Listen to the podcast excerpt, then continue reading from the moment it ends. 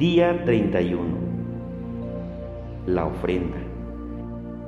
Tres palabras resumen lo que hemos aprendido acerca de la ofrenda al amor misericordioso. 1. Consolar. 2. El truco. Y 3. El purgatorio. Consolar.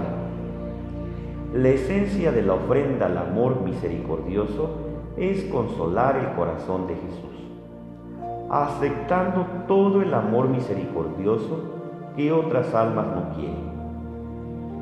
Es ver que el corazón de Jesús duele porque quiere derramar su amor misericordioso a los pecadores, pero muchos simplemente no quieren recibirlo. Es dejar que Él derrame ese amor rechazado en nuestros propios corazones pecaminosos pero contritos. En resumen, a través de la ofrenda nosotros consolamos a Jesús, dejándolo amarnos.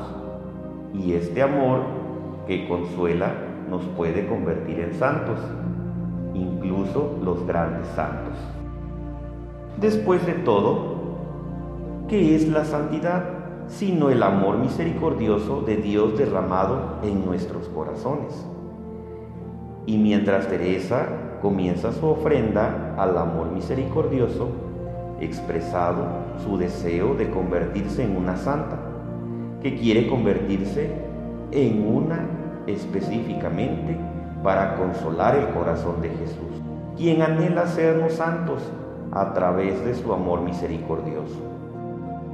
Sí, Jesús quiere que recibamos la gracia que nos hace santos. Y cuando lo hacemos, lo consolamos como lo dijo a Santa Faustina. El truco. De acuerdo, pero si nos ofrecemos al amor misericordioso, ¿cuál es el truco? Es decir, si recibimos toda la misericordia rechazada que otras almas no quieren, ¿Cuánto nos va a costar eso? ¿Qué va a pasar con nosotros? Por supuesto, hay una trampa grande cuando se trata de la ofrenda a la justicia divina. Mucho sufrimiento. Entonces, ¿cuál es el truco cuando nos ofrecemos al amor misericordioso? Bueno, de hecho hay un truco, pero no es aterrador. El truco es que aceptamos permitir al amor misericordioso de Dios que sane poco a poco nuestros corazones endurecidos, por lo que serán más sensibles, compasivos y amorosos. El truco es que nuestros corazones comenzarán a ser más como deben ser, profundamente conmovidos por el sufrimiento de los demás. Y eso es una cosa hermosa. Es una cosa hermosa ser movidos por el sufrimiento del corazón de Jesús. Es una cosa hermosa ser movidos por el sufrimiento de nuestros prójimos. Es una cosa hermosa llorar con los que lloran y consolar a los que están en cualquier aflicción con el mismo consuelo que hemos recibido en Cristo. Ahora, si bien es hermoso tener un corazón compasivo, duele. Después de todo, la definición misma de la palabra compasión es sufrir con. Pero esta clase de sufrimiento no es tan temible. ¿Por qué no? Debido a que tal sufrimiento, por su propia naturaleza, es dirigido hacia otros.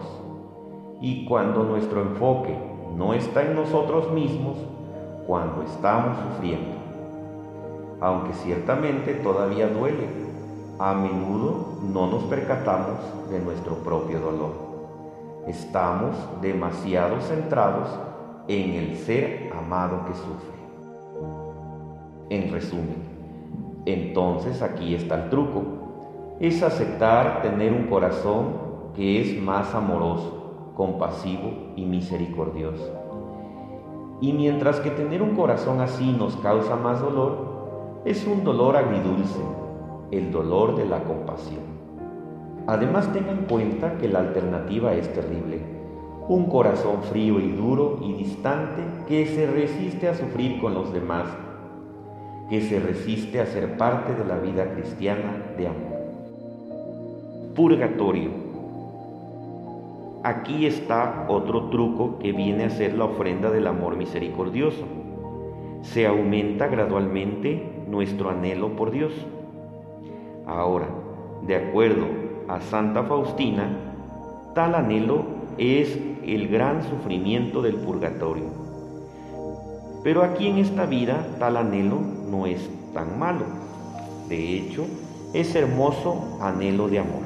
Un anhelo que nos purifica en cada momento y profundiza nuestra vida de oración. Es un anhelo que nos prepara para el martirio de amor. El martirio de amor es el martirio dulce a través del cual las almas pequeñas pueden tener la esperanza de que Dios vendrá por nosotros al final de nuestras vidas y manifestará su amor por nosotros de una manera tal que nos hará morir de amor.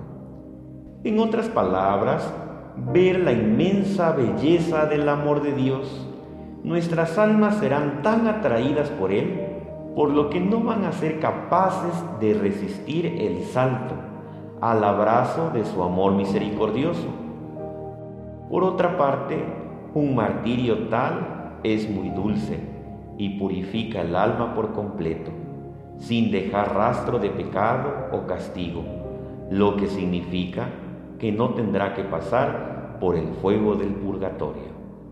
De acuerdo con Santa Teresa, tal extraordinario don de la santidad es relativamente fácil de obtener, incluso para las almas imperfectas.